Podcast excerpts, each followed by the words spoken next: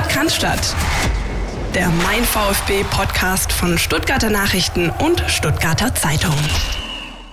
2 zu 2 hieß es am Ende beim Spiel des VfB Stuttgart gegen die Hertha am Sonntagnachmittag. Und ähm, ich glaube nicht nur für uns beide ist es ein Spiel, das irgendwie eher mehr Fragen aufwirft als Antworten gibt. Ähm, nicht nur bei uns, äh, bei den Fans, sondern auch bei den Verantwortlichen, die wir nachher auch kurz hören werden.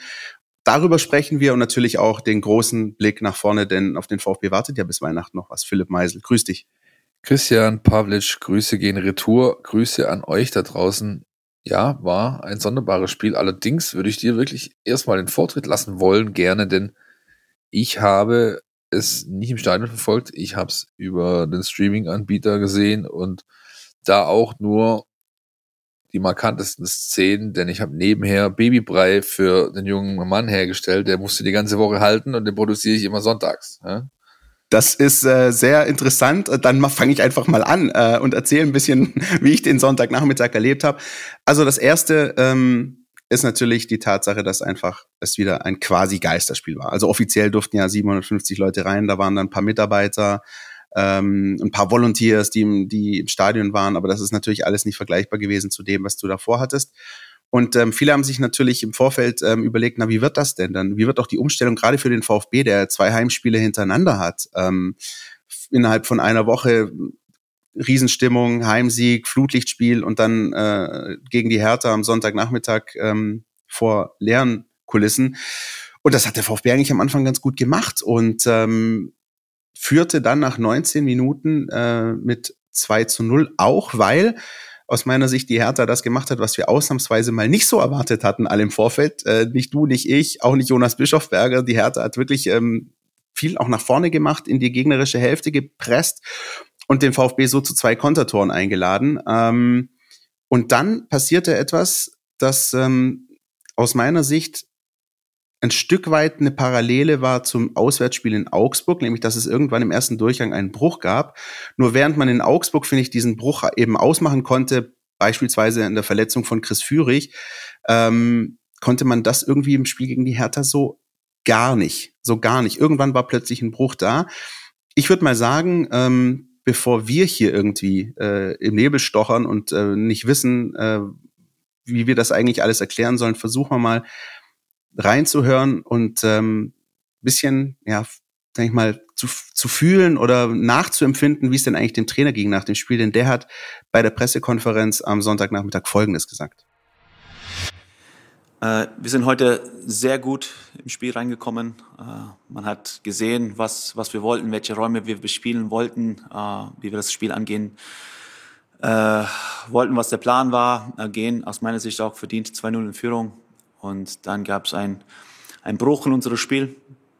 So gab es ein paar Spieler, die so weniger gemacht haben, als was wir gebraucht haben. Und auch trotz des Gegentor, was wir, was zurückgepfiffen worden ist für, für Abseits, gab es kein, kein Wachruf und haben das äh, 1 zu 2 auf eine Art und Weise, die mir einfach nicht gefällt. Ähm, und ja, gehen wir 1, 2-1 in die Pause statt vielleicht ein 3-0. Heute ist vielleicht besonders enttäuschend, weil wir, wie gesagt, den Gegner komplett im Griff hatten in die erste Halbzeit und können wir heute drei Punkte holen. Und dieser Leistungsbruch in die erste Halbzeit ist ähm, sehr unzufriedenstellend für mich und für die Mannschaft. In die erste Halbzeit gibt es für mich zwei Gründe, wenn man führt. Äh, entweder man hat Angst, irgendwas zu verlieren, oder man äh, fühlt sich zu sicher. Ja, das sind die zwei Gründe, warum man ähm, ja, von, von der Linie wegkommt, wo man ist. Und ich sehe es nicht in die Kollektive, sondern bei einzelnen Spielern. Es geht darum, jetzt mal äh, Gespräche zu führen und zu fragen, warum, warum es so ist. Aber in der Bundesliga ist es nicht möglich, für uns ist es nicht möglich, Spiele zu gewinnen, wenn wir nicht über 90 Minuten ans Limit gehen. Der Eindruck ist, dass ein äh, paar einzelne Spieler ähm, unter ihrem Leistungsniveau gespielt haben, und ob es Müdigkeit ist oder Verunsicherung, das werden wir sehen, werden wir dann das Spiel nachbereiten auch Gespräche führen und dann schauen, was, was Ursache war. Ja, das ist wie gesagt ein kleiner Zusammenschnitt von Pellegrino Matarazzo nach dem Spiel. Und wir hören raus zum einen Unzufriedenheit, ähm, auch durchaus so ein genervt sein und dann immer wieder auch dieser begriff einzelne Spieler. Also er war wirklich nicht zufrieden mit äh, der Leistung einzelner Spieler. Die hätten nicht das abgerufen, was sie eigentlich können. Die hätten nicht das gemacht, was man eigentlich besprochen hat. Ähm, das sind so Aussagen, die haben wir so, Philipp, vom Trainer in der Form noch nicht gehört, ne? zumindest nicht öffentlich. Nein, das ist richtig.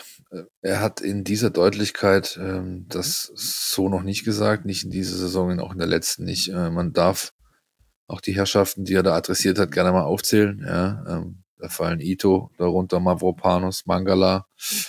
Ähm, da kannst du ein, zwei, drei Namen nennen, die ähm, da eindeutig gemeint waren. Ja. Ähm, ja, ist aber halt auch ein Stück weit seiner Enttäuschung in dem Moment geschuldet. So wie ich ihn kenne, ist er nicht der Typ, der da jetzt äh, großartig Fingerpointing betreiben möchte, sondern eher versucht dann das Ganze in der Trainingsarbeit dann wieder aufzufangen. Einzelgespräche hat er geführt ähm, dieser Tage. Und am Mittwochmorgen ähm, schon wieder das Training geleitet mit allem, mit allem Enthusiasmus, der ihm sonst so auch anheim ist. Insofern schwierig. Ich tue mir wirklich schwer, es einzuordnen, weil ich diesen Knackpunkt nicht finde. Ich habe natürlich das Spiel nachher nochmal in Gänze angeschaut. Ja, äh, live, wie gesagt, kam ich nicht dazu, aber ich habe es dann nochmal in Gänze mir angeschaut. Ähm, was ja, was ich, was, was ich, was bei mir hängen blieb, war halt einfach der Punkt, dass die Mannschaft nicht diesen Entwicklungsschritt geht, den man eigentlich seit Wochen erwartet, nämlich dass man äh, dass in allen in allen Köpfen tatsächlich das drin ist, um was es jetzt gerade geht. Ja, also die, die, ähm, ich bin weit davon entfernt zu sagen, die Situation ist super dringlich, aber dass du halt nichts liegen lassen darfst, sollte eigentlich jedem äh, mittlerweile bewusst sein. Und ich glaube, das hat er ja auch explizit gesagt, du musst den Gegner killen. Wenn du 2-0 führst, so eine Anfangsphase, so eine verstörte Rumpeltruppe wie die Berliner, die ein neues taktisches Konzept mitbekommen haben und komplett eingefahren sind damit, die musst du töten. Die musst du in der Hand, damit gehst du, du musst eigentlich so spielen wie der SC Freiburg in Mönchengladbach.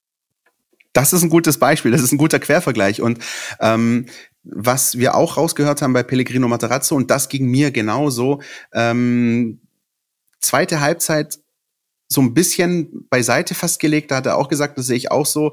Äh, da stand es 2-1, das war ein recht offenes Spiel. Es gab auch Phasen, da hat der VfB ganz gut gemacht, den Gegner wieder hinten reingedrückt, äh, auch ähm, eine gute Gelegenheit gehabt, vielleicht das dritte zu erzielen. Einmal war es Mamouche auf TBD, äh, der den Ball nicht richtig trifft. Einmal war es Mamouche, der Millimeter im Abseits steht. Wenn dann natürlich eine der Szenen ähm, zum Tor führt und dann auch zählt, steht es 3-1, dann gewinnt der VfB wahrscheinlich. Dann hat aber die Hertha ganz gute Phasen gehabt und äh, dann eben durch Jovetic auch noch den Ausgleich erzielt. Also diese zweite Halbzeit war ähm, in meinen Augen unter dem Strich okay, womit er überhaupt nicht zufrieden war und was ihn wahnsinnig gewurmt hat. Und das geht mir genauso. Das ist die Phase Ende erster Durchgang gewesen. Und zwar nicht nur das, ähm, dass man sich den Ausgleich gefangen hat zum 2-1, sondern die Tatsache, dass man sich diesen Ausgleich vermeintlich fünf Minuten früher schon gefangen hat, durch eine nahezu identische Szene, die eine Blaupause darstellt zum Tor, das letzten Endes gezählt hat. Also ihr erinnert euch, 35. Minute ähm, war es, ich glaube, Belfodil, der äh, auf äh, halb links am, am Strafraumeck zum Schuss kommt ähm, und den Ball versenkt. Am Ende wird es zurückgenommen, weil ähm, ich weiß gar nicht, irgendein Hertha-Spieler gemeint hat, den Gonzales aus der alten Försterei äh, nachzuäffen. Am Ende hat dann das Tor nicht gezählt. Und das müsste ja dann eigentlich wirklich genau dieses Hallo wach sein. Zu sagen, ey Leute, passt auf, ähm, die drei Punkte hier sind noch nicht eingetütet. Wir führen hier zwar 2-0. Wir können jetzt froh sein, dass das Ding nicht gezählt hat, aber hier Antennen ausfahren, aufwachen und zumindest jetzt mal dieses 2-0 in die Pause nehmen. Und das haben sie nicht gemacht. Sie lassen sich wirklich ein bisschen fast einschläfern von der Hertha äh, und, und fangen sich dann ein Tor, das Sportsfreund Jovetic zwar schön erzielt, aber natürlich auch nur, weil einfach kein Mensch sich bemüßigt gefühlt hat, irgendwie in seine Nähe zu kommen. Und ähm, das darf eben nicht passieren. Und eigentlich aufgrund dieser Phase gehst du halt in diesen offenen zweiten Durchgang, wo du weißt, dass alles passieren kann, wenn du nur ein Tor führst. Und äh, musst dich dann halt am Ende ähm, mit einem Punkt begnügen und ganz klar festhalten, dass du zwei verloren hast. Also diese Phase vor der Pause, ähm, Tor Hertha, wegen Abseits zurückgenommen und dann fünf Minuten später doch noch Torhärter, die darf dir so nicht passieren. Und das ähm, fuchst nicht nur den Trainer, das hat auch die Spieler wahnsinnig gefuchst. Wir konnten uns dann auch ähm, anhören, was, was die Profis nach dem Spiel gesagt haben. Flo Müller, wahnsinnig sauer. Philipp Förster, ganz ordentliches Spiel gemacht, schönes Tor geschossen, aber auch wahnsinnig sauer gewesen. Und es gibt jetzt auch noch frische Aussagen von äh, Waldemar Anton unter der Woche. Ähm, und das geht alles so ein bisschen in die ähnliche Richtung. Ich glaube, das können wir uns auch kurz noch anhören. Ich glaube, jeder weiß, dass wir das Spiel einfach unnötig aus der Hand gegeben haben. Nach einer 2-0-Führung äh, noch 2-2 zu spielen, ist, glaube ich, äh, aufgrund der, der, der Dinge, die, wie wir angefangen haben und wie wir Fußball gespielt haben, tut natürlich, dass, dass man nur einen Punkt mitnimmt, äh, sehr weh. Aber ja, wie gesagt, da müssen wir einfach gemeinsam rauskommen wieder. Ähm, müssen bis, bis zum Schluss konsequent verteidigen, konsequent anlaufen, konsequent unser Spiel durchziehen. Und dann sehen wir auch wieder drei Punkte anstatt nur ein Punkt. Eigentlich nach dem 2-0, wie gesagt, hat jeder, glaube ich, so ein bisschen paar Prozent weniger gemacht und das, äh, wie gesagt, äh, wir spielen in der Bundesliga und da kann jede Mannschaft das bestrafen, egal ob sie jetzt Hertha oder Bayern heißt. Ähm, deswegen äh, ist das unser Problem gewesen in dem Spiel, dass wir dann einfach paar Prozent zu wenig gemacht haben, nicht mehr die Laufwege aufgenommen haben, die wichtig sind oder waren und das hat uns dann das, die drei Punkte gekostet und da müssen wir einfach weiter dran arbeiten und im nächsten Spiel besser machen. Das war Waldemar Anton via VfB TV und trotz all dieser getätigten Äußerungen bleibt für mich immer noch die Frage, ja, warum hat da nichts dran geändert? Ja, also ich, das Abschalten ist das eine oder das sich einnullen lassen, Christian. Ich finde halt die Metaebene von größerer Tragweite mit dem ganzen Verhalten nach dem, nach der frühen 2-0-Tore-Führung bietest du dem Gegner einfach alles an. Du gibst ihm alles, du sagst, heute ist hier richtig was für euch drin. Bleibt einfach in der Partie, äh, wir stellen uns schon selbst das Bein, ja, und so kam es dann eben auch. Also ich finde, das kannst du eigentlich von einer gestandenen Bundesligamannschaft eh erwarten, aber auch von einer Mannschaft wie dem VfB Stuttgart musst du erwarten können, dass du zumal Heimspiel äh, dem Gegner demonstrierst, mit all deinem Tun, heute gibt es für euch hier halt nichts zu holen. Und genau das Gegenteil ist passiert. Und das würde mich sehr, sehr nachdenklich stimmen, wenn ich der Trainer wäre, ehrlich gesagt. Ja, ähm, also wie gesagt, für mich bleibt der Tenor mehr Fragen als Antworten, zumal der VfB unter Matarazzo ähm, schon gezeigt hat, dass es anders geht. Stichwort erster Spieltag gegen Fürth. Stichwort, wer erinnert sich noch an das 5-1, äh, glaube ich, letzte Saison gegen Schalke. Also auch, vielleicht, vielleicht ist das Schalke-Spiel aus der vergangenen Saison ganz vergleichbar. Ein angenockter Gegner, der ähm, sich richtig im Tief befindet, äh, nach Stuttgart kommt, in den ersten 20 Minuten zwei Kisten kassiert. Aber da hat der VfB einfach weiter aufs Gas gedrückt. Weiter das dritte gemacht. Auch sich dann vom 3-1 nicht aus der Ruhe bringen lassen, sondern das vierte, fünfte. Also ähm, das ist ein bisschen abgegangen beim VfB und das ähm, überrascht mich ein bisschen und ja, es halt einfach noch so ein bisschen das nach, was auch der Trainer gesagt hat. Philipp, du hast es angesprochen, einzelne Spieler. Also da ist er einfach nicht zufrieden und hofft einfach jetzt in den äh, Gesprächen unter der Woche Lösungen zu finden. Ähm, vielleicht ist es auch die Tatsache, dass ähm, wir, wir befinden uns beim VfB Stuttgart momentan immer noch in der Phase, wo viele Spieler verletzt fehlen, dass eben solche Typen ähm, vielleicht auch im Offensivbereich nochmal fehlen, die das Ding nochmal richtig in die Hand nehmen, rumreißen, auch so ein Typ Sascha Kalajic vielleicht, der, der dann einfach auch ähm, heiß drauf ist und hungrig drauf ist, noch eins zu machen und noch eins zu machen vielleicht. Das, ähm, das hat gefehlt. Und ähm, dann dazu Spieler, die wir eigentlich in der vergangenen Woche gelobt haben, äh, Mavropanos, Mangala, die augenscheinlich äh, in ihren Leistungen abgefallen sind, führt dann halt eben dazu, dass du zwei Punkte liegen lässt. Aber mh, machen wir es nicht schlechter, als es ist. Ich glaube, das sollten wir auch nicht tun. Der VfB hat das Spiel immerhin nicht verloren. Punkt ist ein Punkt. Ähm, aber trotzdem, diese zwei Punkte, denen wird man noch lange nachtrauen. Ja, ich weiß nicht. Also ich, wie gesagt, sehe den VfB im Plan, aber dazu kommen wir vielleicht nachher noch. Gab es denn auch, Christian, gab es denn irgendwas, was dir Freude bereitet hat, was dir ein Lichtblick war an diesem äh, ja, es gab, es gab Sachen, die mir äh, Freude bereitet haben. Ähm, dazu gehört eine Packung Ferrero Rocher, die überraschenderweise an meinem Arbeitsplatz lag. Ja, vielen Dank an äh, wem auch immer. Und äh, die zweite äh, Sache, die mir gefallen hat, war Omar Mamouche. Der, ähm, wir haben auch schon in der vergangenen Woche über ihn geredet, aber der einfach nochmal gezeigt hat, dass er nochmal einen Schritt gemacht hat. Ähm, und auch wenn das vielleicht ähm, der eine oder andere sagt, ja, der ist ein Stürmer, der muss das können. Aber hey, äh, über 40, 50 Meter allein auf den Torwart zu laufen, äh, die Gedanken zu machen, was mache ich? Schiebe ich ihn links rein, schiebe ich ihn rechts rein, schiebe ich ihn durch die Beine, lupfe ich ihn? Da hat man als Angreifer schon mal tausende Gedanken im Kopf. und er hat das Ding einfach sauber versenkt. Genauso auch ähm, bei dem Tor in der zweiten Halbzeit, was da nicht gezählt hat, aber auch da äh, eiskalt das Ding versenkt. Eine gute Gelegenheit rausgespielt, ähm, sich nochmal reingetankt. Ich finde, das, das ist das, was mir bei ihm fast am allermeisten gefällt, wenn er dann so im Eins gegen Eins sich plötzlich dann durchsetzt und äh, an, der, an der Grundlinie in den Strafraum kommt ähm, und dann möglicherweise gefährliche Aktionen herbeiruft dadurch. Also Omar Mamouche, absoluter Lichtblick für mich in Reihen des VfB, einer, der den Unterschied macht und einer, der so ein bisschen wieder im Offensivspiel des VfB so dieses Überraschungsmoment äh, bringt. Also etwas, womit die Verteidigungsreihe des Gegners vielleicht auch nicht unbedingt rechnet. Ähm, das ist, glaube ich, etwas, auf, auf das man unbedingt aufbauen kann und sollte, auch jetzt noch in den äh, drei Spielen bis Weihnachten. Wie siehst du es? Ja, man kann ja nur noch in diesen drei Spielen erstmal auf ihn zählen. Ne? Das ist ja die schlechte Seite dieser Medaille. Also momentan kannst du ohne ihn eigentlich kein Bundesligaspiel gewinnen. So wichtig ist er schon. Und ähm, weil er eben dieses nicht in allzu feste Schemata pressbare hat, ja, weil er eben sich gerne zwischen Linien bewegt, weil er unfassbar schnell ist und auch die Traute hat, einfach das 1 zu 1, äh, 1 gegen 1 zu suchen, was viele anderen eben nicht haben. Wenn ich beispielsweise anschaue, wie oft äh, Robbie Massimo am Wochenende eigentlich gut mit dem Diago äh, in den Raum freigespielt wurde und dann einfach gewartet hat, bis mindestens einer vor ihm steht und dann fiel ihm halt nichts mehr ein, außer zurückzulegen, dann ist das was, was äh, Massimo deutlich unterscheidet von Marmouche, aber wir wissen alle, was Anfang Januar ansteht. Nämlich nicht nur der Rückrundenstart, sondern ich glaube, es wissen nicht alle, deswegen ist es jetzt wichtig, das zu erwähnen, Philipp Meisel, sag's uns. Der Afrika Cup. Ja. Ja.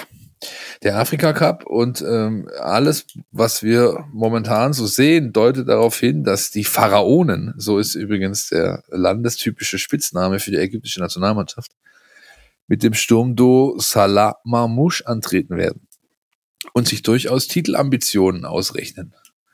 Und dann weißt du, dass du den Kollegen, also zumindest mal den kompletten Januar abschreiben kannst. Ja? Und oh, dann weißt und dazu du auch, wissen dass wir, das. Bitte? Äh, und dazu wissen wir ja, dass äh, es eine sehr verkürzte Winterpause gibt, es am 8. Januar schon in der Bundesliga wieder weitergeht in Fürth. Das heißt, es ist nicht so wie in den vergangenen Jahren, dass mal irgendwie am letzten Januarwochenende wieder in der Bundesliga gekickt wird. Das sind richtig viele Spiele, denen äh, Mamouche fehlen würde, ne? Ja, also den Januar, wie gesagt, kannst du abschreiben. Den kannst du definitiv abschreiben. Ähm, und äh, wie gesagt, es gibt ja keine Winterpause in dem Sinne. Man kann sie eigentlich gerade mal Weihnachtspause nennen. Nach allem, was ich bisher an Informationen zusammentragen konnte, ist es so, die die Jungs spielen ja noch gegen Köln. Das ist das Wochenende 18., 19., 20. Dezember. Das hm, Spiel ist auch schon angesetzt. Ich weiß gar nicht mehr genau wann, aber ist ja auch irrelevant. Das heißt, Anfang der Weihnachtswoche, 20., 21., 22. trennen die sich. Dann gibt es sieben Tage frei. Und dann wird zwischen den Jahren wieder trainiert. Dann haben sie noch mal kurz frei für Neujahr. Und dann geht's, glaube ich, spätestens ab dem zweiten am Nachmittag geht's rund und in sechs Tagen später spielst du in der Trolley Arena in Fürth. Da bleibt nicht viel Zeit, um auch so Leute wie Kalajdzic beispielsweise ranzubringen. Normalerweise hast du in der Winterpause ein paar knackige Trainingseinheiten, 14 Tage konzertiert irgendwo vor Ort. Das hast du dieses Jahr nicht.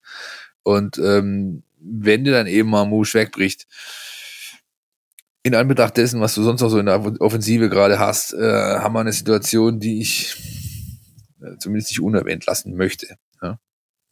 Also der Afrika Cup 2022 findet offiziell statt vom 9. Januar bis zum 6. Februar. Und ähm, jeder, der erstens die Ambitionen und zweitens die Geschichte der afrikanischen, äh, Entschuldigung, der ägyptischen Nationalmannschaft beim Afrika Cup kennt, weiß, dass das eine Nation ist, die traditionell sehr weit kommt in diesem Wettbewerb. Also die Ägypter haben mal eine Zeit lang, äh, ich glaube, sie sind sogar Rekordsieger und haben eine Zeit lang wirklich jedes Mal ähm, diesen Afrika Cup äh, sehr, sehr ernst genommen, meistens ins Halbfinale, Finale vorgedrungen. Nur mit der WM-Quali hat selten funktioniert, bis jetzt dann äh, 2018 in Russland äh, die Ägypter mal wieder dabei waren. Also ähm, da wird der VfB mindestens einen Monat, aber dann, wenn man sich überlegt, vielleicht noch eine kleine Pause, fünf Wochen, sechs Wochen auf Mamouche verzichten müssen. Und du weißt nicht, in welcher Lage er zurückkommt, ne? in, welcher, ja. in welcher Situation. Aber ja, also wenn wir wieder zu ins Hier und Jetzt zurückkehren, er war definitiv ein Lichtblick. Ähm, für mich auch nicht nur wegen seines famosen Tores, auch äh, Philipp Förster war ein, äh, war ein Lichtblick. Ähm, ich, ja, mir bleibt es trotzdem zu, zu wenig greifbar, was da, was da passiert ist auf dem Platz und schade und bitter am Ende eben, weil du von den 15 Punkten, die ich gefordert äh, habe, sozusagen 16 hättest holen können, also übererfüllt, ja, deine, deine Maßgabe. Das wäre es halt echt gewesen, ja. Äh, zur Tabellensituation kommen wir aber nachher noch. Die hat trotzdem immer noch, finde ich, einen gewissen Charme, unabhängig davon, dass der VfB Stuttgart da unten drin steht, ja. Wollen wir mal erst in die Werbe Werbung gehen, bevor wir uns äh, den Crunchtime-Schwaben widmen, beziehungsweise den Daten und äh, den ganzen Zahlen, die diese aktuelle VfB-Situation mit sich bringt? Rhetorische Frage, Philipp Meisel, rhetorische Frage. Advent, Advent. Der Bohlen brennt und zwar für gute Angebote. Deshalb habe ich für euch etwas richtig Geiles rausgehandelt. Das Samsung Galaxy S21 5G ab nur einem Euro mit mindestens 200 Euro Tauschprämie. Bei Mobilcom Debitel. Hol's dir! Jetzt auf freenetdigital.de. Rhetorische Fragen kann ich besonders gut, Christian. ich ähm, merk's. Ja, ja. Nein, also das ist tatsächlich eine schöne Bezeichnung, die Crunchtime-Schwaben, weil sie ja eine gewisse Tradition hat. Alleine, wir haben keine Ahnung, wie oft wir letztes Jahr darüber sprechen konnten, über genau diesen Umstand. Es ging ja schon so weit, dass sie sich in einem gewissen sozialen Netzwerksblasen, das sich zu einem Art Running Gag entwickelt hat. Wenn der Meißel mal wieder Crunchtime sagt, dann wird das Internet angehalten und so weiter und so fort. Ja. Auf dem Bullshit-Bingo ist es, glaube ich, auch drauf wenn ich mich richtig erinnere. Also könnt ihr jetzt schön ein Kreuzchen machen. Ist schon auffällig, wenn du also siehst, woher der VfB Stuttgart kommt. Nämlich er kommt aus der Saison 2021, wo er nach 34 Spieltagen es hatte 18 Treffer ab der 75. Minute erzielt hat. Also bis Spielende, also auch mit Nachspielzeit eingerechnet. Und jetzt, zum jetzigen Zeitpunkt, hat er, na, Christian, was schätze? Mm, sag's mal.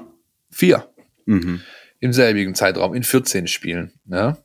Er kann natürlich die Quote noch erreichen von letzter Saison, aber diese Qualität, die das er, die er da ein, durchaus gestrahlt hat, die hat er aktuell einfach nicht, der Club. Ja? Und wenn jetzt zum Beispiel auch jemand kommt und sagt, na ja, aber in Frankfurt in Unterzahl ausgeglichen und gegen Union in Unterzahl ausgeglichen, dann sag ich halt an der Stelle, ja, stimmt, da hat man nochmal zwei Punkte rausgeholt, aber äh, es geht, glaube ich, auch so ein bisschen um die gefühlten Leistungen in dieser Phase des Spiels. Und wenn wir ehrlich sind, in der vergangenen Saison, als wir wirklich diese Crunchtime-Schwaben haben hochleben lassen, da war es einfach auch so, dass der VfB in dieser Schlussviertelstunde nicht nur Tore erzielt und Punkte geholt hat, sondern wirklich überlegen war. Und äh, wenn wir ehrlich sind, war es in Frankfurt und gegen Union eigentlich so, dass es ähm, Lucky Punches waren in der absoluten Schlussphase mit der einen Chance, die man noch bekommen hat aber wirklich danach ausgesehen hat es eben nicht. Und das unterscheidet, finde ich, diese äh, zwei Punkte, die man da noch geholt hat, zu dem aus der vergangenen Saison. Damit einhergeht übrigens auch die Gegentorquote in dieser Phase. Ne? In der letzten Saison hat man, äh, glaube ich, acht Tore insgesamt nur kassiert, in der 75. bis Abpfiff. Nach 34 Spielen, jetzt sind es schon sechs, nach 14. Ja, ähm, ich habe mit dem Kollegen Schumacher die Tage viel Zeit in Datenbanken verbracht, beziehungsweise er äh, hat sich von mir bedienen lassen, um es äh, auf Deutsch zu sagen. Also ich habe für ihn viel Zeit in Datenbanken zugebracht, war im Match Analysis Hub der Bundesliga. Ich war äh, bei den Jungs vom Institut für Sportanalyse auf ihren Seiten unterwegs, habe mir da alles Mögliche äh, reingetan. Und ein auffälliger Fakt ist, dass der VfB Stuttgart äh, im Liga-Vergleich sehr wenig läuft. Er läuft weniger als der Ligaschnitt es ist an sich nichts Neues. Also auch letzte Saison war das schon so, ja. Und grundsätzlich ist es so, dass eben Mannschaften, die eher mehr Ballbesitzanteile haben, dann auch etwas mehr laufen, ja. Ähm, was mich stutzig macht, in den Zahlen, die ich mir da rausgezogen habe, mit Ball, also wenn es darum geht, Offensivakzente zu setzen, ist der VfB, was die Laufleistung angeht, an Position 6 der Bundesliga. Gegen den Ball nur auf 11. Ja, das ist ein eindeutiges Indiz dafür, dass anscheinend die Defensivaufgaben nicht allzu gern genommen werden.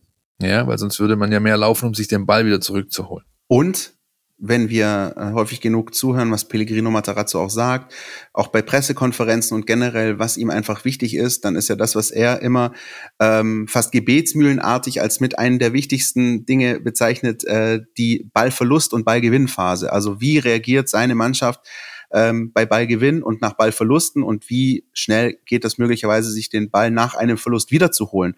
Und das ist das, was ähm, zum einen ein bisschen gefühlt weniger ist, aber was man sich eben auch durch Zahlen belegen lassen. Schön, dass du das ansprich, ansprich, ansprich, ansprechen, ansprechen tust. Ah, äh, denn genau das ist tatsächlich, ähm, hängt damit zusammen. Mit dem, äh, du musst ja defensiv erstmal Laufwege zu, äh, Laufwege gehen, um in Zweikampfsituationen zu kommen, damit du dir den Ball wiederholen kannst oder in Gegenpressing-Situationen oder was auch immer. Ja, wenn diese Laufwege nicht da sind, kommst du nicht in die Situation.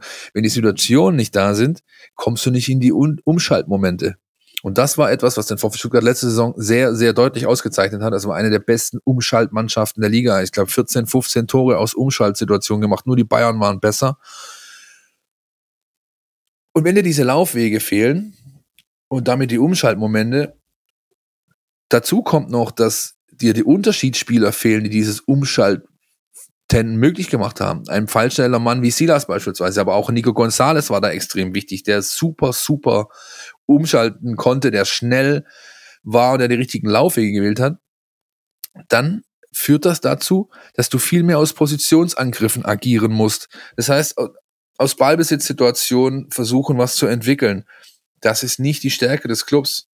Ja, also zumindest seit Materazzo da ist, ist es eher so, dass es der VfB deutlich mehr aus den Umschaltmomenten entwickeln hat, wie aus den Positionsangriffen. Und auch wenn die sogenannte Episodendauer, ähm, die Jungs vom Institut für Spielanalyse messen ja die sogenannten Episoden, ja, also so lange wie eine Mannschaft in Ballbesitz ist, bis sie ihn wieder verliert. Die Episodendauer ist nur 0,5 Sekunden länger als in der letzten Saison. Also von 6,8, glaube ich, auf 7,3.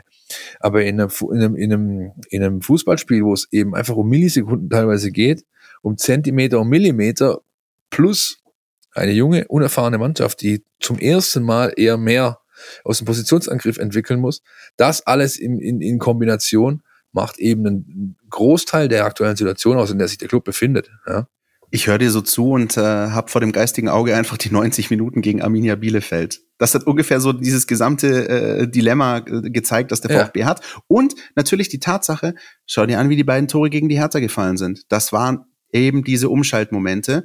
Und ähm, sobald das Spiel dann aber, sagen wir mal, so die letzte Viertelstunde, ich glaube in der 76. hat die Hertha zum 2-2 ausgeglichen, mh, mm, da gab es dann ein, zwei Ecken, aber wirklich viel kam da eben auch nicht mehr aus dieser Position heraus. Jetzt müssen wir wieder, jetzt müssen wir eigeninitiativ den Gegner hinten reindrücken.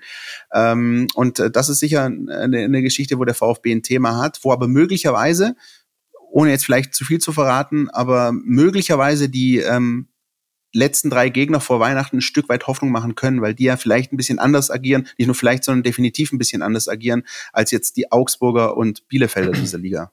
Das ist sehr, sehr richtig, Christian. Zum einen der Spielstil der kommenden Gegner ist etwas, was Hoffnung macht. Ähm, auch, dass die Umschaltspieler zumindest äh, ein Stück weit zurückkommen. Silas hat wieder mehr Minuten bekommen als die Woche zuvor.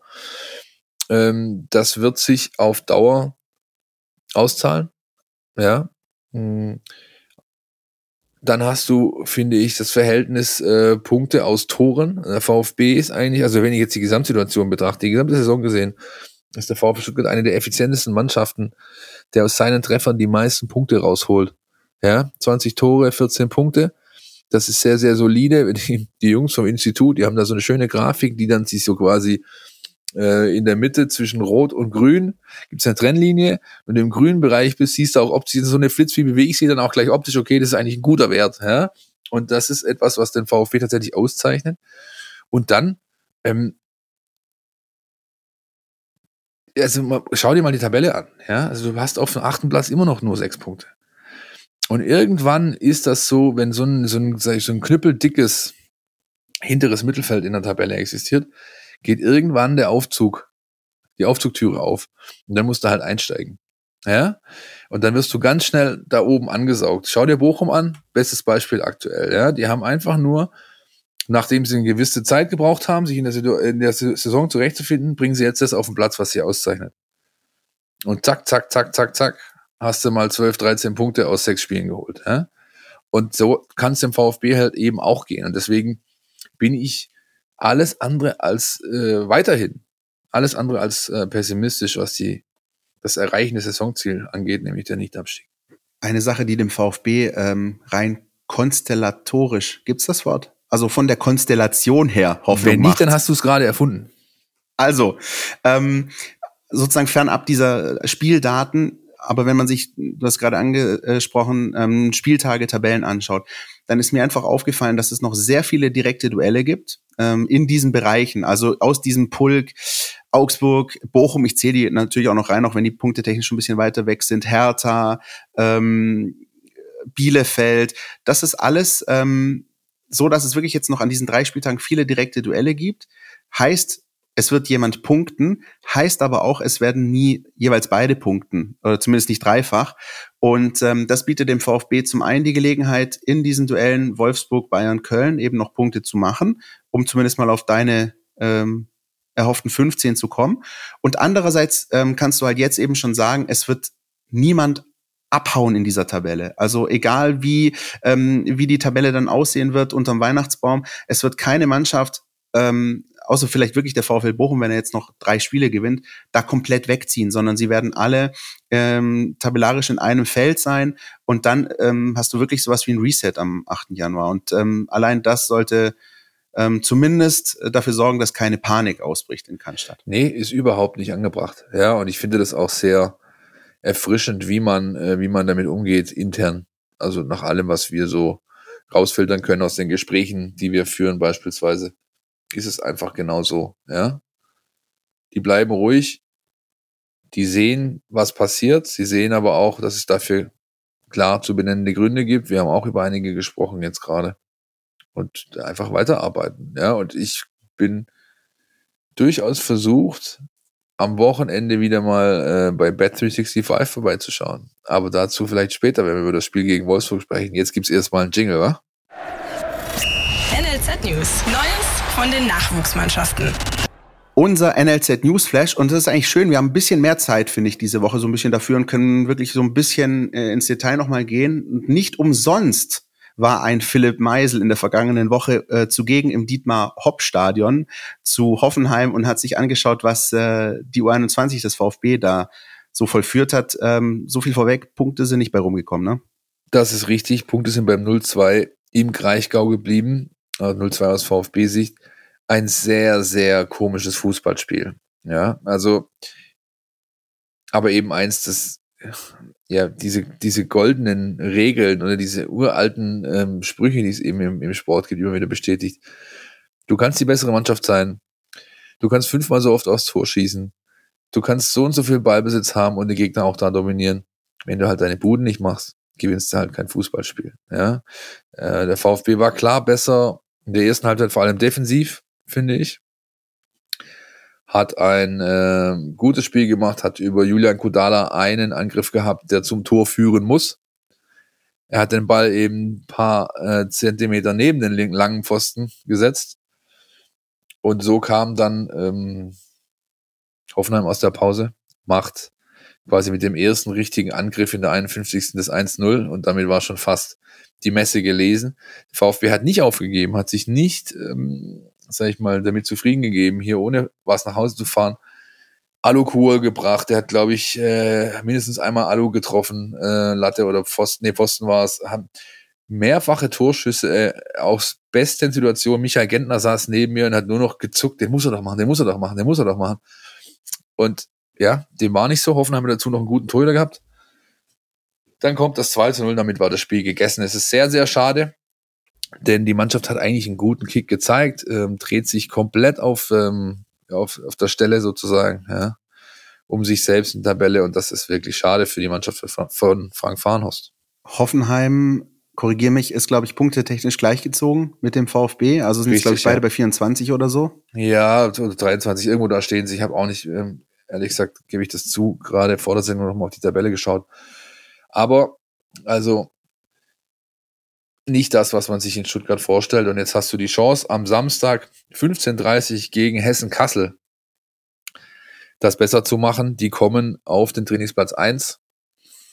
Spiel ist extra nach hinten verschoben worden wegen der U19, die im DFB-Pokal spielt, nämlich am Samstagmorgen um 10.30 Uhr. Und da können wir euch an der Stelle schon mal sagen, äh, das könnt ihr bei uns verfolgen. Zumindest im Ticker. Also für äh, jeden von euch, äh, Zuschauer werden ja nicht äh, zugelassen werden bei den Partien. Ähm, das heißt, ähm, da besteht dann die Möglichkeit, dieses Pokalviertelfinale der U19 gegen Fortuna Düsseldorf bei uns im Live-Ticker hautnah, so gut es geht zumindest, zu verfolgen. Ähm, Philipp, du bist am Start, halb elf, ja. Platz eins. Und ähm, wie ist die Stimmung beim Team von Nico Willig? Die Jungs haben Bock, ne? Die haben Bock, äh, vorfreudig, aber doch sehr fokussiert. So kann man es eigentlich umschreiben. Vorfreudig ist auch sehr gut übrigens. Vorfreudig, von Vorfreude geprägt, aber doch, doch sehr fokussiert. Ich habe mit äh, Nico Willig äh, gesprochen die Tage. Das Interview lest ihr noch vor dem Spiel bei uns in der Mein VfB-App selbstverständlich. Das 7-0 gegen Hessen-Kassel. Ich will es nicht Muster gegen ohne Wert nennen am letzten Samstag. Ja, aber es ist natürlich schon so, dass der Gegner kein Junioren-Bundesliga-Format hat und dementsprechend auch absteigen wird. Aber man merkt so, dass diese Mannschaft, äh, Nico hat vor ein paar Wochen mal zu mir gesagt, meine Mannschaften sind Herbstmannschaften. Wenn das Wetter schlecht wird, werden wir gut. Ja? Und so, also man sieht schon, dass da deutlich was geht, dass sich die Mannschaft weiterentwickelt, dass sie überhaupt nicht arrogant wird auch. Das ist ein ganz, ganz wichtiger Punkt. Wenn du gegen so eine Mannschaft spielst wie Hessen-Kassel und hast die mit 7 zu 0 in der Tasche und bist so gut, wie die VfB U19 es ist, dann ist bei jungen Herren in dieser Altersklasse ganz oft die Versuchung sehr, sehr groß, dass man das auch raushängen lässt. Ja? Hackespitze 1, 2, 3, einfach die Arroganz quillt dir aus, aus, aus jeder Trikotfaser, ja, und das ist eben nicht der Fall bei dieser Mannschaft. Sondern sie nehmen das ernst, spielen das seriös, spielen auch für sich. Ein Thomas Castanaras beispielsweise, äh, der macht drei Buden, könnte noch mal drei machen, die legt er aber auf für seine Kameraden, ja, und äh, geht dann mit drei ähm, drei Toren und zwei, ähm, äh, zwei Vorlagen vom Platz. Und nach dem Spiel nimmt ihn sein Trainer in den Arm und, und, und spricht mit ihm auf dem Weg zur Kabine. Und er hat ihn nicht gelobt wegen den drei Toren, sondern er hat ihn gelobt wegen den zwei Vorlagen. Ja, weil Thomas äh, jemand ist, der, also ist schon irgendwie ein Phänomen, ja, dieser Spieler, auf den ich heute so ein bisschen Fokus legen möchte. Der kommt aus, der, aus dem Städtle, ja. Bei TBU, weißt du, was TBU ist? Ich kenne nur TBR, das ist der TB Ruid. Ja, TBU ist äh, der, der unten vom Neckar, der TB, nämlich der TB unter Türkheim. Ja. Ja, hat dort seine ersten fußballerischen Schritte gemacht. Danach ging es nach Weiblingen zum FSV und dann zum VfB. Seit er 13 ist, ist er beim VfB. Und in jedem Jahrgang, wo der als Stürmer gestartet ist, war er immer so der Herausforderer. Man hat auch intern, also die VfB-Verantwortlichen, ja, der ist schon okay, der macht halt Tore ohne Ende. Aber also wir haben eigentlich bessere. Und jedes Jahr, jedem Jahrgang hat sich Castanaras durchgesetzt. Ja. Und so ist es jetzt gerade wieder. Äh, spielt einfach eine Traumsaison, 14 Saisontore jetzt mittlerweile schon, trifft mit links, mit rechts, mit dem Kopf vor allem, hat, da hat man ähm, sehr viel mit ihm gearbeitet. Generell ist dieses Thema Spielerzentrierung. Du erinnerst dich noch an die Folge mit äh, Thomas Krücken, ist ja das eine der, eine der Haupthebel, den sie da unten noch anders machen, seit Krücken da ist, dass man eben den Hochtalentierten eine ähm, Potenzialtraining angedeihen lässt, ja, um sie äh, besser zu machen, also um ihre Stärken einfach besser zu machen und äh, auch an den Schwächen zu arbeiten. Das merkst du bei Thomas halt brutal. Dazu hat er einen Berater gewechselt, ähm, hat erste eigene Wohnung, ja. Also du merkst ja, dass der halt auch gerade so ein bisschen zum Mann wird, aber das Schönste ist, rein sportlich gesehen, er war eben jahrelang immer nur der Spieler, der schön in die Gasse gegangen ist, ja, und dann halt seine Buden gemacht hat. Oder einfach äh, aus Freistößen und Elfmetern viele Tore gemacht hat. Aber der Mannschaftsdienlichste war nicht unbedingt. Mittlerweile rackert er, legt für andere auf, ist viel besser geworden mit dem Rücken zum Tor auch. Ja? Also das klassische Thema Wandspieler sein, Bälle festmachen, klatschen lassen und so weiter. Da merkst du, dass da richtig viel geht und beim VfB unten wären sie höchst erfreut, würde er seinen Vertrag verlängern, der zum Juni 2022 ausläuft. Man spricht wohl intensiv, aber noch ist keine Entscheidung gefallen. Und das wäre natürlich was, dieses DFB-Pokal Halbfinale, das man erreichen würde, würde man jetzt gegen Fortuna Düsseldorf am Samstag gewinnen, um äh, dem Thomas so ein bisschen Argument zu liefern. Schau mal hier, bei uns kannst du halt auch Titel gewinnen, ne? Und das ist einfach immer wieder interessant, wenn man auch in diese Nachwuchsbereiche reinschaut, reinhört, auch sich mit den Leuten unterhält. Äh, du hast gerade gesagt, wir haben ja auch äh, lange und ausführlich uns mit Thomas Krücken unterhalten können. Und äh, immer wieder, wenn man sich dann eben mit Verantwortlichen aus diesen NLZ-Bereichen unterhält, dann bekommt man auch sowas zu hören. Es sind nicht immer oder eigentlich sehr, sehr selten die wirklich besten Spieler, die es am Ende schaffen. Also die, die von der reinen Anlage, vom reinen Potenzial die besten sind. Sondern das Entscheidende ist, was du daraus machst und wie sehr du an dir arbeitest. Und zwar nicht nur auf dem Platz, was deine Fähigkeiten anbelangt, sondern auch außerhalb des Platzes, wie du dich als Persönlichkeit entwickelst. Und solche Dinge mh, zeigen sich dann auch eben in deinen Leistungen und eben auch in Tatsachen, dass eben du nicht unbedingt drauf aus bist, noch das vierte, fünfte, sechste Tor zu machen, sondern eben ein, zwei, drei auflegst. Das ist, ähm, ich glaube, jeder, der, der sich so ein bisschen reinversetzen kann, Philipp, du und ich können das vielleicht auch. Also wenn ich an meine Zeit in meiner Tischtennisjugend denke, was ich damals Schläger geschrottet und unausgeglichen war. Und irgendwann hast du aber so das, äh, das Gefühl, dass du auch reifst als Persönlichkeit, ein Stück weit dann doch erwachsen wirst. Und plötzlich merkst, sag mal, das bringt da alles gar nichts. Und was bringt das jetzt eigentlich, wenn ich hier irgendwie durchdrehe? Vielleicht sollte ich mal lieber gucken, dass ich mein, mein, meine Mannschaftskameraden unterstütze, dass ich da ein bisschen äh, eingreife und für die da bin, äh, weil das, was am Ende zählt, ist natürlich, dass wir als Team gewinnen. Und was ich selber mache, ist dann auch wurscht. Und das sind so Sachen, wenn du das dann in deiner persönlichen Entwicklung hast, als Spieler, und dann zusätzlich dazu, im Gegensatz zu mir, wie Thomas Castanaras, sehr, sehr begabt bist, dann kann das was werden. Und ich finde das immer wieder wahnsinnig faszinierend, wie, ähm, wie diese Reifeprozesse dann ablaufen und solche Spieler dann irgendwann den, den Schalter umlegen von, hey, ich bin hier King of Kotlet zu, naja, aber ich bin dann unterm Strich auch Teamplayer. Und die Frage ist, was mache ich aus dem, was ich kann? Sehr geehrte Damen und Herren, liebe Hörer, liebe Hörerinnen, Sie wurden gerade Zeugen der Metamorphose des Christian Pavlic vom Rumpelstilzchen des TB hin zum Grand Seigneur der Tischtennisabteilung dieses traditionsreichen Filterclubs. Ja, aber du hast natürlich vollkommen recht. Du hast natürlich vollkommen recht. Du hast vollkommen recht. Long story short, auf Castanaras wird es auch am Samstag ankommen. Äh, ob TBD von den Profis freigegeben wird, äh, wage ich zu bezweifeln. Was ich schade finde im Gesamtkontext, sowohl das Spiel der U21 als auch das Spiel der U19, als auch das Spiel der U17 am nächsten Tag, die empfangen nämlich um 13.30 Uhr die Jungs vom FSV Mainz 05, die Mannschaft von Markus Fiedler am Sonntag. All diese drei Spiele finden ohne Zuschauer statt, obwohl man ja theoretisch 750 Zuschauer zulassen könnte. Das gibt die Corona-Verordnung her. Das hat organisatorische Gründe, die der äh, Club immer so angibt, ohne sie genauer zu benennen. Ich weiß ein bisschen mehr, was da dahinter steckt. Es ist wirklich nicht ganz so einfach, ja, weil viele sagen, ja, machst halt auf, stellst halt ein paar Ordner mehr, ja. Aber gerade wenn du zwei Spiele innerhalb weniger Stunden auf einem Platz hast, da das Schliens weiterhin von Matarazzo geblockt wird, auch wenn die in Wolfsburg sind an dem Tag und gar nicht in Stuttgart, ist das nicht für die Spiele der Jugendmannschaften freigegeben. Dann ist es eben so, dass du hier nicht nur ein paar Ordner hinstellst, sondern du müsstest äh, relativ schnell eine Summe im fünfstelligen Bereich bewegen, um so, um so einen Tag äh, zu realisieren, äh, realisieren zu können mit Einlasskontrollen, 2G-Plus-Kontrollen, ähm, getrennte Fanbereiche, denn die Leute von Hessen-Kassel bringen jemand mit, dann kommt dann ganz schnell auch der, der, der szenekundige Beamte um die Ecke geritten und sagt, du, die bringen schon zwei, drei Jungs mit, die mal gern mehr als nur ein Bier trinken und so weiter und so fort. Und dann wird das alles sehr schnell sehr kompliziert. Ja? Was man natürlich immer noch machen könnte, wäre das Spiel zu streamen. Also das der U21, das bekommt ihr, nämlich über den Leaks-Stream, der letztes Mal, als ich mitmachen sollte, abgebrochen wurde wegen der großen Schneewalze, ja, wo wir einfach nicht mehr konnten, weil wir nach 20 Minuten äh, drei, vier Zentimeter hoch auf dem Tisch lag der Schnee mal so rum, das, die Technik ging komplett in die Knie, alles ein bisschen schwierig gewesen. Das wird wahrscheinlich am Wochenende nicht nochmal passieren. Und das U19-Spiel, das hätte man natürlich auch streamen können.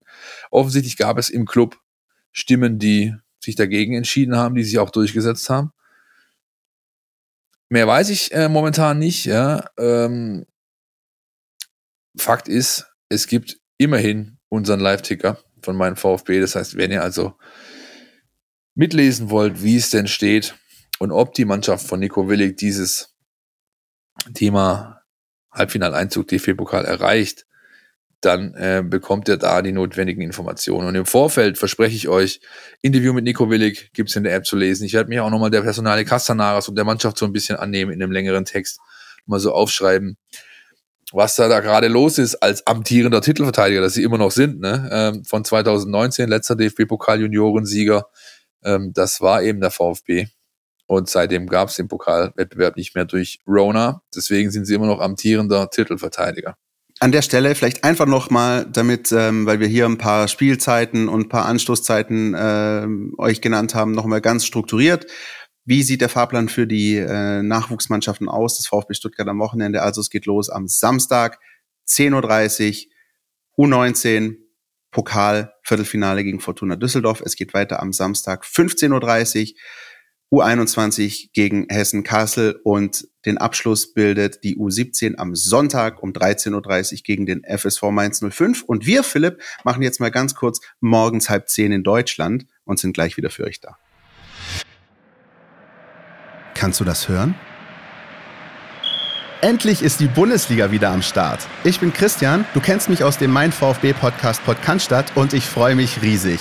Tauche ein in die Welt deines Lieblingsvereins, den VfB Stuttgart. Mit dem Mein VfB Plus Abo bleibst du die ganze Bundesliga-Saison auf Ballhöhe. Erhalte Zugriff auf das Matchcenter, Live-Ticker, multimediale Inhalte und vieles mehr. Jetzt die Mein VfB App herunterladen und das Abo vier Wochen kostenlos testen. Verfügbar im Apple App Store und im Google Play Store. Tja, ihr lieben Leute von Knoppers, falls ihr das hört, wir können hier auch andere Werbung schalten. So ist nicht, ja? Morgens halb zehn in Deutschland. So ist es. Und äh, am Samstag um halb sieben in Niedersachsen spielt der VfB Stuttgart auswärts beim VfL Wolfsburg im, ja, es ist wirklich so nominell Topspiel des kommenden Bundesligaspieltags. Wolfsburg-Stuttgart, ich glaube, da ist Dortmund gegen Bayern vom vergangenen Wochenende äh, nichts dagegen. Ähm, Spaß beiseite. Es ist natürlich für den VfB ein wahnsinnig wichtiges Spiel und ähm, durchaus eine Chance in dieser Partie, oder? Ja, aber nicht nur wegen Florian Kofeld. Ja. Nicht nur. Nein, nicht nur. Äh, zuallererst, weil der VfL, seit er da ist, sich noch nicht wirklich wieder neu sortiert hat. So wirkt es zumindest für mich aus der Ferne betrachtet. Die Mannschaft hat ähm, zu diesem Zeitpunkt äh, zu Redaktionsschluss nicht beendet, noch ein Champions League-Spiel vor der Brust gehabt äh, unter der Woche. Das ist auch eine Situation, die sie halt, glaube ich, so länger schon nicht mehr hatten, hat was gemacht mit der Truppe, dann der Trainerwechsel. In der Liga seit drei Spielen sieglos und generell eine Mannschaft, die zwar individuell natürlich klar besser bestückt ist als der VfB Stuttgart, aber auch irgendwie hast du da so das Gefühl, wenn ich mir diesen Kader anschaue, so ein ähnliches Gefühl, wie ich es beim VfB Stuttgart die letzten 10, 12 Jahre hatte. Das ist so ein Gemischtwarenladen. Ja, und keiner weiß irgendwie, was willst du eigentlich damit anstellen? So, wo, welche Art von Fußball willst du spielen? Was für eine Philosophie ist in deiner Kaderstruktur? Was, das ist irgendwie, wie es halt oft so ist an Standorten, wo viel zu viel Geld unterwegs ist. Ja? Der VfB hat das Gleiche geschafft, ohne Geld zu haben, aber, aber darauf will ich nicht hinaus. Ja, du hast natürlich da einfach eine Mannschaft oder einen Kader rumstehen. Da muss auch der Herr Kofeld erstmal gucken, was er denn eigentlich mit dieser Truppe anstellen will. Und in dieser Findungsphase befinden die sich eigentlich immer noch. Oder sehe ich das falsch, Christian? Ja, das ist wirklich so und das ist wahnsinnig spannend. Also wenn man sich mal den Saisonverlauf des VfL Wolfsburg anschaut, das ist ja eine wahre Achterbahnfahrt. Also ging erst los mit diesem Pokalspiel. Preußen Münster, Wechselfehler.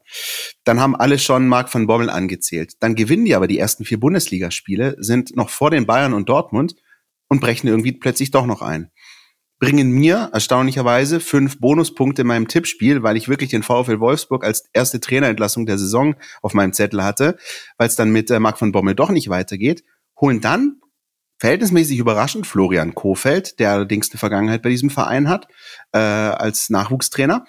Und ähm, fangen dann auch da erstmal wieder so leicht euphorisiert an, gewinnen in der Bundesliga, gewinnen in der Champions League. Und das alles ist jetzt aber auch schon wieder so ein bisschen abgeebbt. Und ähm, ich finde, der VfL Wolfsburg ist so wirklich die Mannschaft, also die wirft noch zehn Fragen mehr auf aus meiner Sicht als dieses VfB-Heimspiel gegen die Hertha. Irgendwie nicht zu greifen. Auch die Tatsache, ähm, dass es in der Champions League auf und ab ging, ähm, ist, ja, sorgt für keine Stabilität in diesem Team. Und dennoch, Philipp, finde ich, haben sie teilweise wahnsinnig spannende Spieler in ihren Reihen. Also so ein Lukas Metscher, so ein äh, Kevin Babu. Das sind, äh, das sind teilweise richtig coole Kicker, die die haben, aber irgendwie können sie es nicht abrufen. Ja, oder halt nicht konstant. Ne? Ja. Also die letzte Länderspielpause, ich meine, das war, glaube ich, die, äh, die, ähm, ähm, die besten 14 Tage in der Karriere von Lukas Metscher, so wenn du, wenn du so möchtest. Ja, der war in aller Munde deutschlandweit äh, und hat es auch nicht transportiert bekommen, wieder zurück in die Liga sozusagen. Ja. Riedle Baku, einer der besten Spieler auf der Außenbahn in Deutschland, aber ähm, in der auch, also fast sagen, hat internationales Format schon, auch wenn er noch ein ganz junger Kerl ist. Ups and Downs. Kevin Barbo ist schon genannt, mein absoluter Lieblingsspieler bei denen. Super neben Xaver Schlager für dich, ne? Ja, neben Xaver Schlager, den darf ich ja jetzt gerade nennen, weil er verletzt ist. Ja, ja das denn, stimmt. Ja, also, dann habe ich den, den Kevin Barbo noch, der ähm, äh, damals unter Adi Hütter in Bern groß wurde bei Young Boys und ähm, einer ist, der jede Mannschaft in der Bundesliga auf der Außenbahn bereichern kann, meiner Ansicht nach.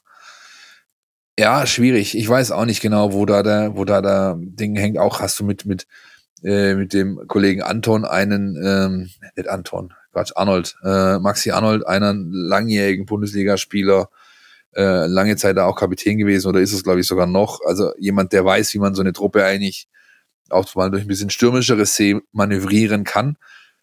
Da stimmt es noch nicht und ähm, so, äh, ja, gut, meine persönliche äh, Affinität in Anführungszeichen zu Herrn Kofeld ist, glaube ich, bekannt mittlerweile. Ja, wenn du halt auch so einen Trainer hast, den ich für einfach fachlich nicht qualifiziert genug halte, um so eine Bundesliga zu trainieren, ja, und menschlich auch nicht nach allem, was ich oder wie ich ihn kennengelernt habe, bist du halt in der Situation, in der du bist. Das ist aber für den VfB, haben wir ja vorher schon drüber gesprochen und zumindest haben sie ein bisschen angerissen, eigentlich mehr Vorteil als alles andere. Ja, dann kommt noch dazu, dass der beste VfB-Spieler aktuell, nämlich Omar Mamouche, mit Sicherheit eine Rechnung offen habt, ja, da oben an, äh, ähm, gibt's da einen Fluss? Keine Ahnung, in der Autostadt halt, also du, in Wolfsburg, ja, der wird mit Sicherheit da hingehen und sagen, so, heute mache ich aber mal ein besonders heißes Tänzchen, dass ich da auf, auf den Rasen lege, ist ja ganz klar. Also ich würde dem VfB da fast 50-50 einrechnen jetzt für Samstag. Wie siehst du's? Ja, ich musste ähm, wirklich während des Hertha-Spiels und ähm, bei der einen oder anderen Szene von Omar Mamouche schon ein bisschen auch an dieses Spiel jetzt denken und habe mir so überlegt, Mensch, hm, aus so aus Sicht des VfL Wolfsburg, hätte es Not getan, diesen Spieler zu verleihen? Ich weiß es nicht, wenn man sich gerade anschaut, was da vorne so, so abgeht und teilweise auch ähm, Probleme bei der äh, Verwertung von Chancen, die der VfL Wolfsburg hat ähm, und hoffentlich auch am Samstagabend noch hat. Aber ich glaube, so ein Oma Mamouche hätte ihm momentan ganz gut getan. Also vielleicht wäre das wirklich ja so eine richtig, also mal so eine ausgerechnet Geschichte für den VfB. Das wäre mal sowas, ne? so eine ausgerechnet Geschichte. Ähm, ja, ähm, warum nicht? Und warum der VfB möglicherweise auch noch eine Chance hat, auf rein taktischer Ebene, das weiß unser Jonas Bischofberger. Die Mein VfB Taktiktafel. Hier geht's ins Detail. Der VfL Wolfsburg hat unter Florian Kofeld schon Licht und Schatten gezeigt. Ähm, grundsätzlich scheint der Plan ein ähnlicher zu sein wie zu seiner Zeit bei Werder Bremen. Das System ist wie in Bremen eben auch bislang entweder ein 3-4-3 oder 4-3-3. Dabei haben sie zentral Joshua Gilavogi, der in der Dreierkette den zentralen Mann gibt, oder eben im 4-3-3 den einzigen Sechser. Und über dessen Positionsverschiebung wird eben dieser Wechsel zwischen 3-4-3 und 4-3-3 organisiert. Ähm, das ist so die Rolle, die zum Beispiel Kevin Vogt in Bremen damals übernommen hat. Es gibt aber auch Unterschiede zwischen Kofeld bei Bremen und jetzt bei Wolfsburg. Zum Beispiel ist Wout Weghorst ein ganz wichtiger Spielertyp, den es bei, bei Bremen damals nicht so sehr gab. Ähm, der ist mit seiner Wahnsinnskörperlichkeit und auch seinen hervorragenden Laufwegen ein ganz entscheidender Anker bei Wolfsburg, der viele Flanken bekommt und auch viele Bälle intelligent ablegt. Ähm, Wolfsburg kommt generell viel über links, äh, wo sie mit Otavio oder Roussillon ähm, einen jedenfalls äh, sehr dribbelstarken Außenverteidiger aufbieten werden, den sie auch eher ein bisschen isoliert lassen und der sich dann im 1 gegen 1 äh, durchsetzen soll.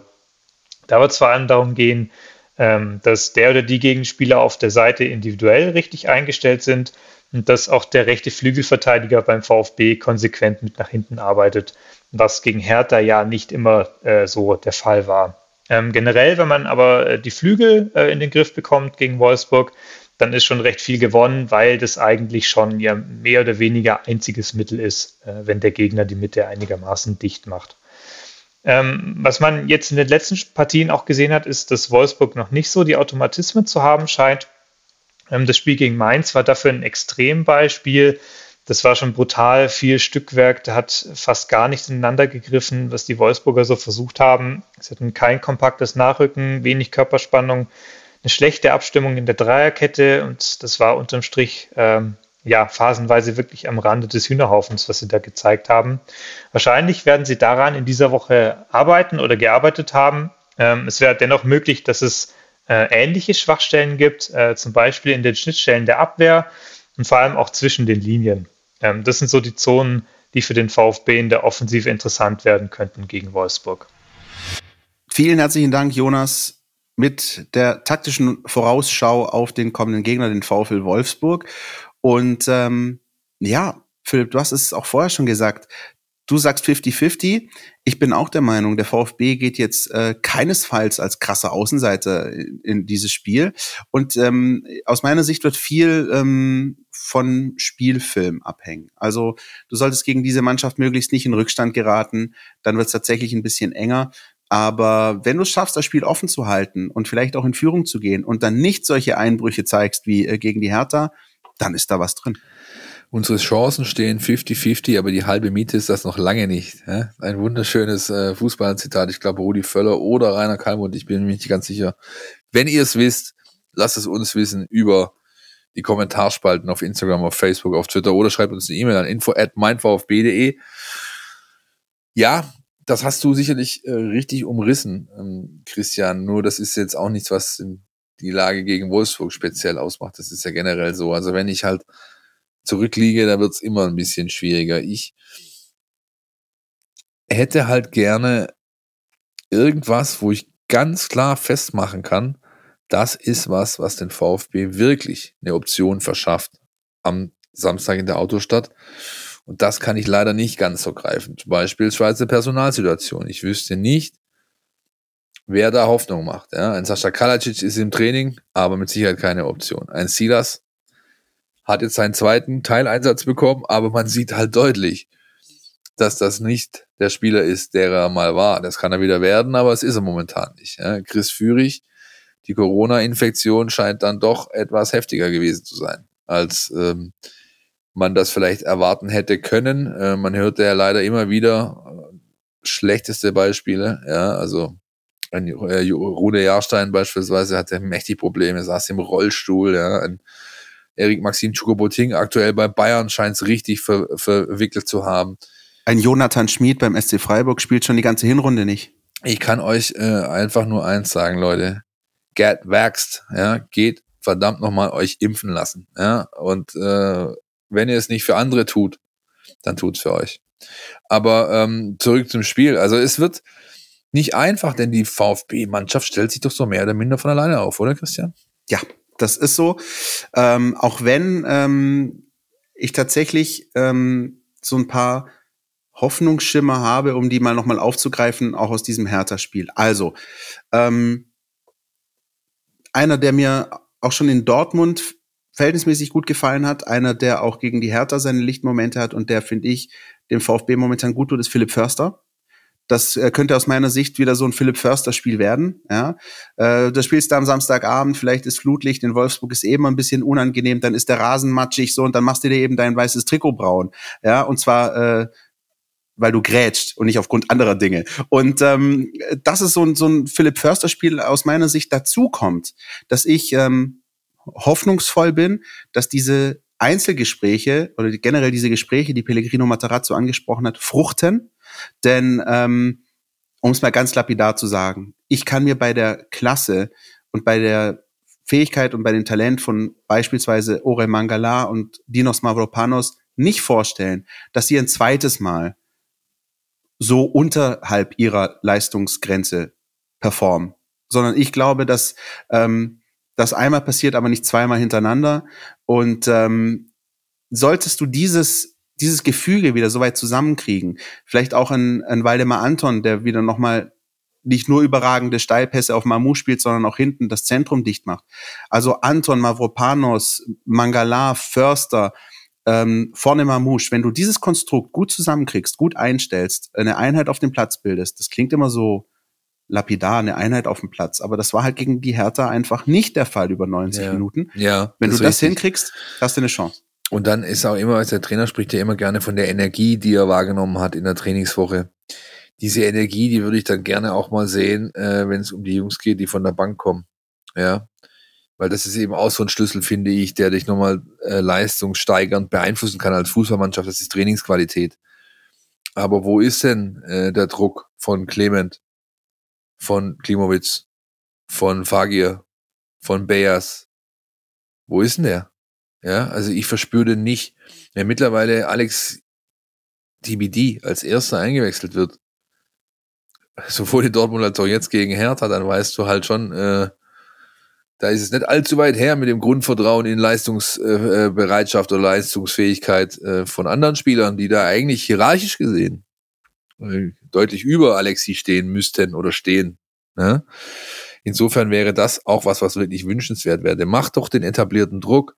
Wenn ihr kicken wollt, müsst ihr es euch über die Trainingswoche holen. Und wenn ich das halt nicht tue, dann macht es auch was mit der Stammelf. Ist ja ganz logisch. Wenn die wissen, ah ja, du, ich kann auch äh, Donnerstag, Freitag und Abschlusstraining nur mit einem Bein machen und ich kick halt trotzdem, dann weißt du halt, was nachher bei rumkommt. Nämlich vielleicht nicht ganz die Schärfe, die man eigentlich braucht, um ein Fußballspiel zu gewinnen. Das reicht dann übrigens auch nicht beim TBU und beim TBR, wenn man äh, so denkt, donnerstags und freitags. Und dann ist das beim VfB genauso. Aber ähm, um da vielleicht noch mal ganz kurz den Bogen zu spannen ähm, zu dem Thema Crunchtime-Schwaben, was wir vorher hatten. Es ist ja nicht nur so, was die reinen Zahlen und Daten angeht in der Schlussphase, sondern genau das, was du gerade gesagt hast. Der VfB hat ja in der vergangenen Saison oftmals die Punkte hinten raus auch geholt, weil die Punkte quasi eingewechselt wurden. So. Und das musst du natürlich auch wieder irgendwie erzwingen. Und ähm, da muss der Druck kommen, auch von den Positionen 12 bis 15, 16, damit da eben klar ist, erstens, es hat nicht jeder seinen Stammplatz sicher, außer vielleicht ein paar wenige Ausnahmen. Und zweitens, mh, auch die, die, wie soll ich sagen, die Erkenntnis für die Spieler auf dem Platz, aber auch für den Trainer an der Seitenlinie, zu wissen, ich kann hier noch was bewegen. Mit einem Wechsel zur Pause, mit Ja. einem Wechsel in der 60., 65., äh, 75. Und das ähm, geht mir momentan in dieser Saison ab und da muss ich was tun. Und das ist ein sehr wichtiger Punkt, den du gerade äh, genannt hast. Wir werden für euch berichten. Ich habe zwar äh, meine Reise nach Wolfsburg abgesagt, aus diversen Gründen. Ähm, das, wir sind aber trotzdem für euch mit der Redaktion vor Ort, bilden natürlich das Spiel in seiner gewohnten Manier in der Mein VfB-App für euch ab. Live-Ticker, Einzelkritik, Echtzeitdaten, all das, was ihr von uns gewohnt seid, Kommentar zum Spiel im Nachgang und, und, und, das bekommt ihr natürlich auch. On top gibt's eben die beiden Jugendspiele noch zusätzlich oder Akademiespiele, so nenne ich es besser, denn die U21 ist ja eigentlich keine Jugendmannschaft mehr, wenn man das ganz genau nimmt. Und das ist mal so unser Paket fürs Wochenende. Ansonsten möch, möchte ich euch wie immer ans Herz legen. Holt euch das Mein VfB Plus Abo. Am 8. Januar spielt der VfB in der Trolley Arena zu Fürth. Bis dahin könnt ihr einen Monat lang umsonst unsere Redaktion testen. Auf Herz und Nieren. Taugt euch das Angebot was? Ist es das, was wir versprechen? Macht euch das Spaß, nehmt euch das mit. Die ersten vier Wochen des Mein VfB Plus Abos gibt's kostenlos. Und wenn ihr euch also für das Abo entscheidet, kostet es danach 1,99, was immer noch, finde ich, ein Sportpreis ist dafür, dass fünf bis sechs Leute im Monat über nichts anderes tun, als für euch Content zu produzieren. Das muss man halt auch mal irgendwo sehen. Ja. Also zumindest eine Testphase, Leute, sollte drin sein. Aktuell stehen wir so bei noch nicht ganz den 18, 93 Abos, die wir bis Jahresende haben wollen, Christian. Deswegen, bevor wir uns jetzt ausziehen, sexuelle Avancen machen oder sonst was irgendwie, um die Menschen dazu bewegen, äh, hier für uns ein Abo abzuschließen oder mit uns ein Abo abzuschließen, nochmal einfach rein aufs Nüchterne runtergebrochen. Holt euch das Ding. Es macht Spaß, es macht Laune und ich glaube, jeder, der es bisher abonniert hat, das ist nämlich auch ein ganz wichtiger Fakt, ist immer noch dabei. Wir haben kaum Aussteiger. Wer sich einmal dafür entschieden hat, so hat uns das die Alisa gemeldet aus dem Produktmanagement, Christian, wer sich einmal für das Mein VfB Plus Abo entschieden hat, der bleibt auch dabei, aus gutem Grund.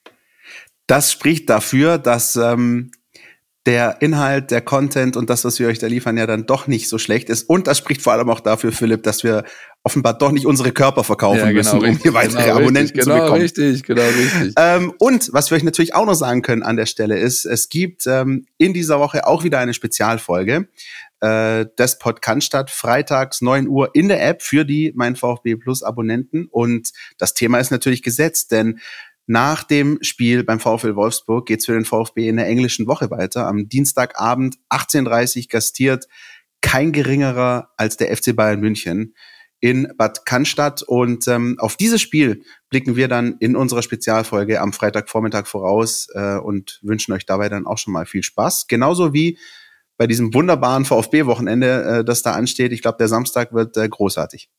Ja, das wird richtig, richtig Crunch-Time, wie wir äh, so schön sagen, Christian. Da haben wir sie ja doch noch. Da haben wir sie doch noch, genau. Bis nächste Woche, Leute. Ciao.